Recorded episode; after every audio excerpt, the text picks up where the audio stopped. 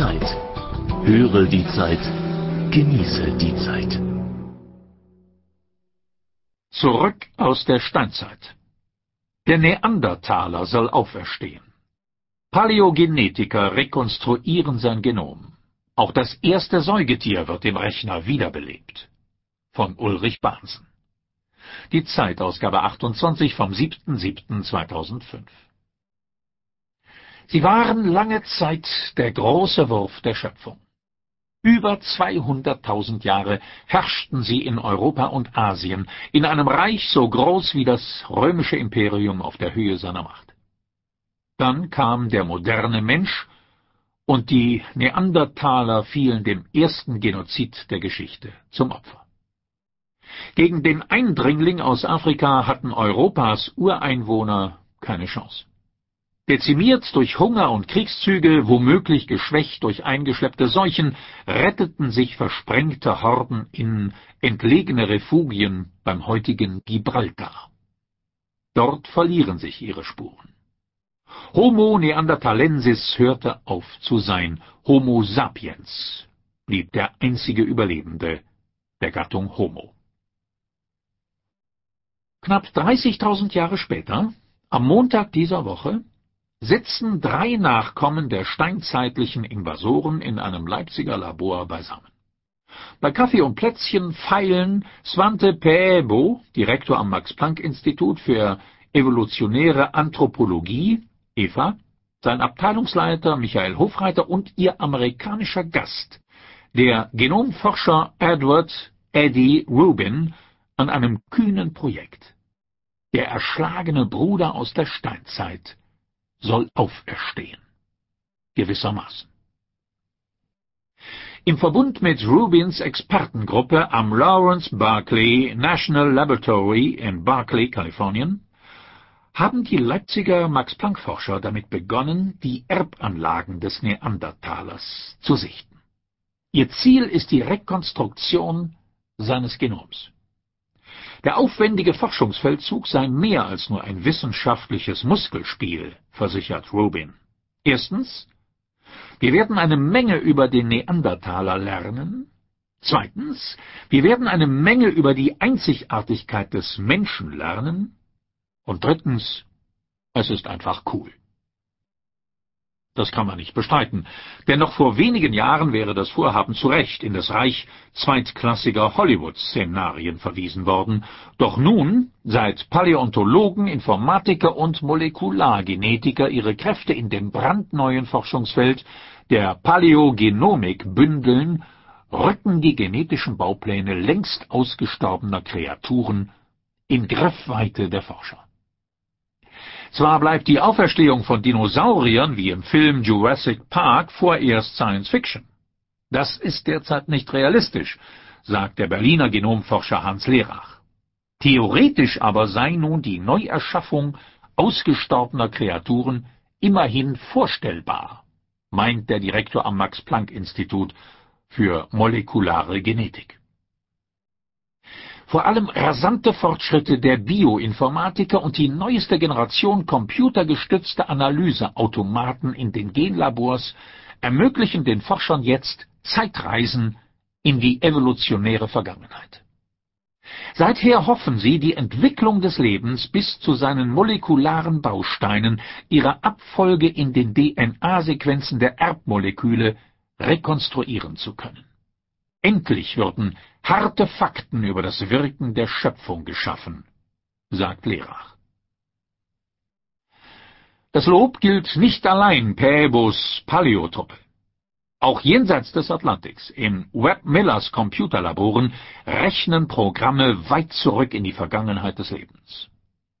Bei 125 Millionen Jahren vor unserer Zeit sollen die Rechner an der Penn State University stehen bleiben und ein gleichsam biblisches Wunder vollziehen, versichern die Bioinformatiker Miller und seine Mitstreiter David Horsler und Mathieu Blanchette.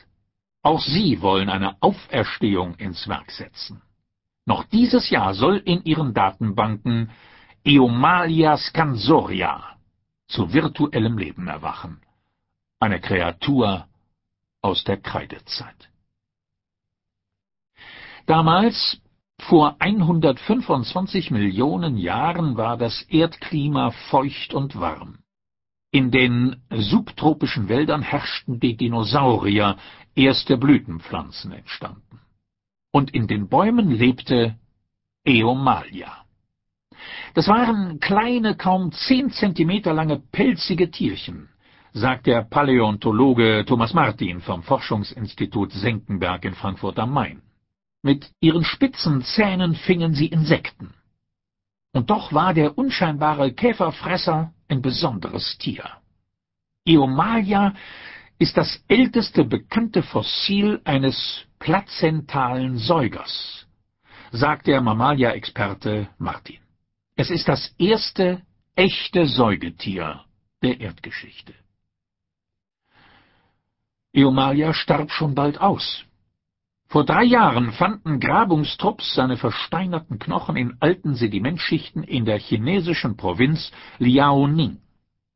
Sein großes Geheimnis ist verloren. Das Genom.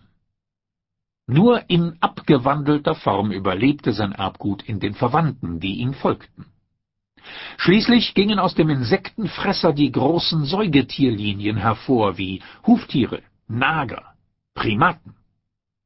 Sie haben in zahlreichen Details verändert, umgebaut, ergänzt oder teilweise verstümmelt, die Gene des Winzlings aus der Kreidezeit in die Gegenwart getragen.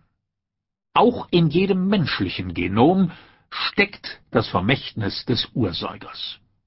Der Konstruktionsplan des Menschen ist 125 Millionen Jahre nach Eomalia nur eine Deluxe-Version jenes ancestralen Protogenoms.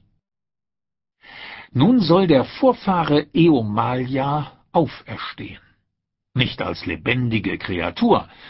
Das Team von David Horsler, Direktor des Center for Biomolecular Science and Engineering an der University of California in Santa Cruz, rekonstruiert seine Erbanlagen. In Großrechnern entsteht Resurrectio in silico die gesamte Erbinformation des Ursäugers. Ich will wissen, wie wir Menschen aus diesem kleinen, nachtaktiven Pilztier entstanden sind, bis in jedes molekulare Detail, erklärt Horsler. Jetzt ist die Zeit gekommen, es herauszufinden.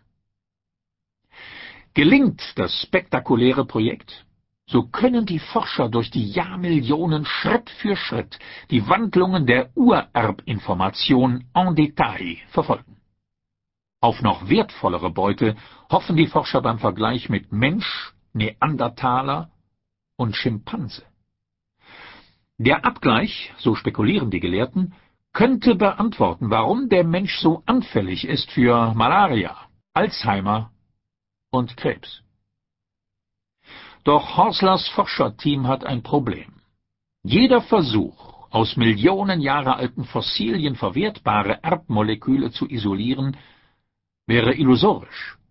DNA-Moleküle überdauern bestenfalls 60.000 Jahre in versteinerten Knochen. Selbst dann sind sie angegriffen, klein gehackt, von chemischen Prozessen verändert. Wie aber erforscht man ein Erbgut, wenn überhaupt keine Erbmoleküle mehr vorhanden sind. Die Wissenschaftler nutzen den Umstand, dass die Urgene noch immer in jedem neuzeitlichen Genom stecken. Durch Vergleiche lassen sich die Verwandtschaftsverhältnisse von verschiedenen Säugetiergenomen und die zeitliche Abfolge der Genentstehung entschlüsseln. Diese gewaltige Rechenarbeit bewältigen die machtvollen Analyseprogramme auf Webb Millers Großrechnern. Die von ihm und seinem Kollegen Mathieu Blanchette geschaffenen Rekonstruktionsprogramme können nicht nur die riesige Datenmenge ganzer Genome verarbeiten und sie miteinander vergleichen, sie besitzen zudem die Fähigkeit, die natürlichen Veränderungen ganzer Genome im Verlauf der Evolution zu simulieren, den Austausch einzelner Bausteine, aber auch die gewaltigen Umbauprozesse im Erbgut, bei denen ganze Chromosomenblöcke in andere Chromosomen verschoben werden, sich in anderen Fällen verdoppeln oder ganz verloren gehen.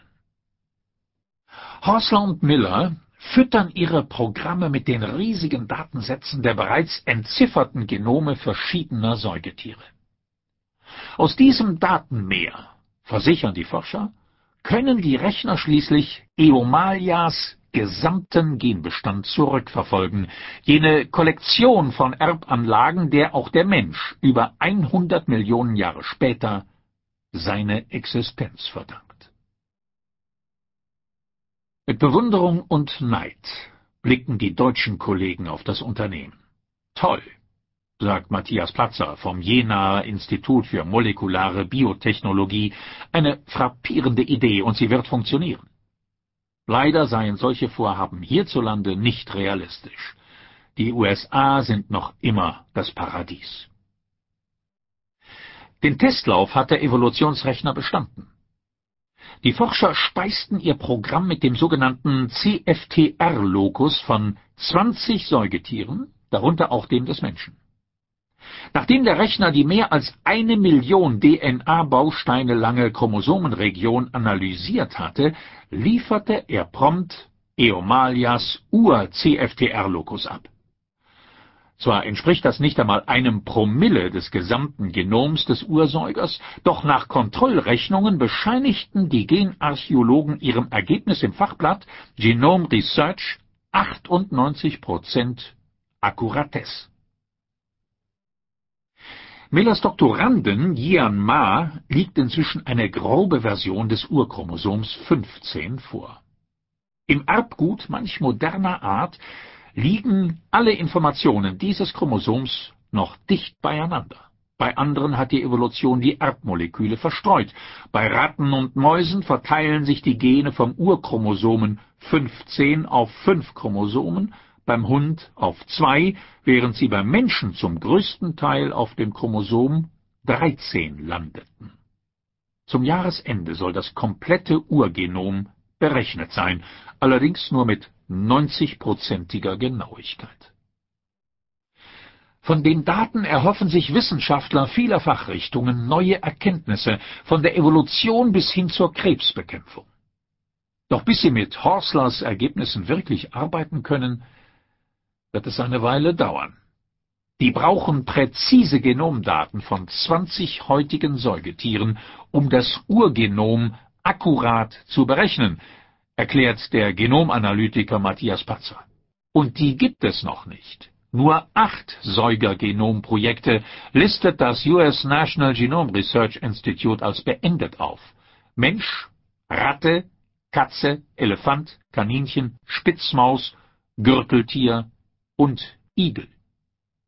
Millers Doktorand Ma ist gleichwohl zuversichtlich. Je mehr Daten hinzukommen, desto besser werden wir.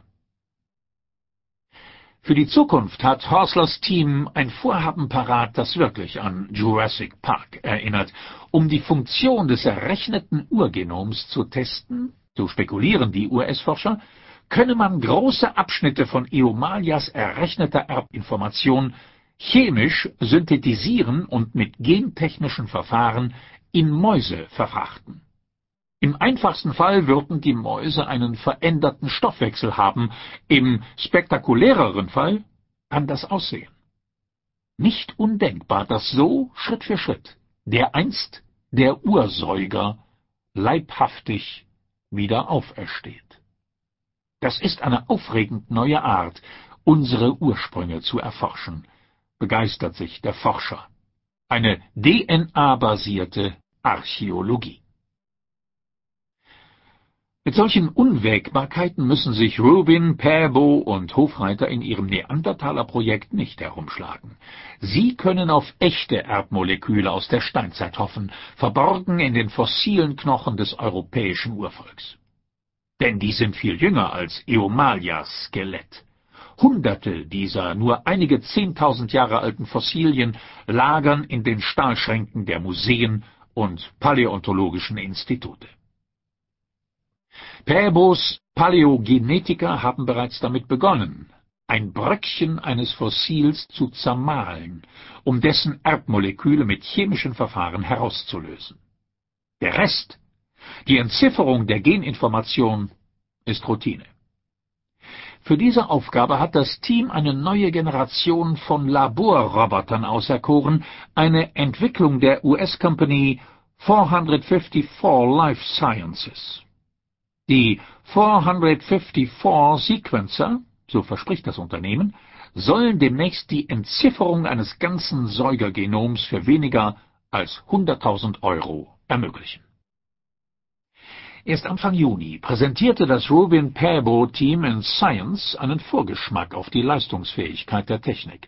Aus einem Zahn und einem Stück versteinerten Knochens des vor 40.000 Jahren ausgestorbenen Höhlenbärens isolierten die Forscher auf Anhieb mengenweise uralte DNA-Bruchstücke, genug Puzzlesteine, um das Erbgut des riesigen Höhlenbewohners wieder zusammenzusetzen. Nur je rund hundert Genbausteine umfassten die Bruchstücke, die das Team aus dem Knochenmaterial herauspressen konnte.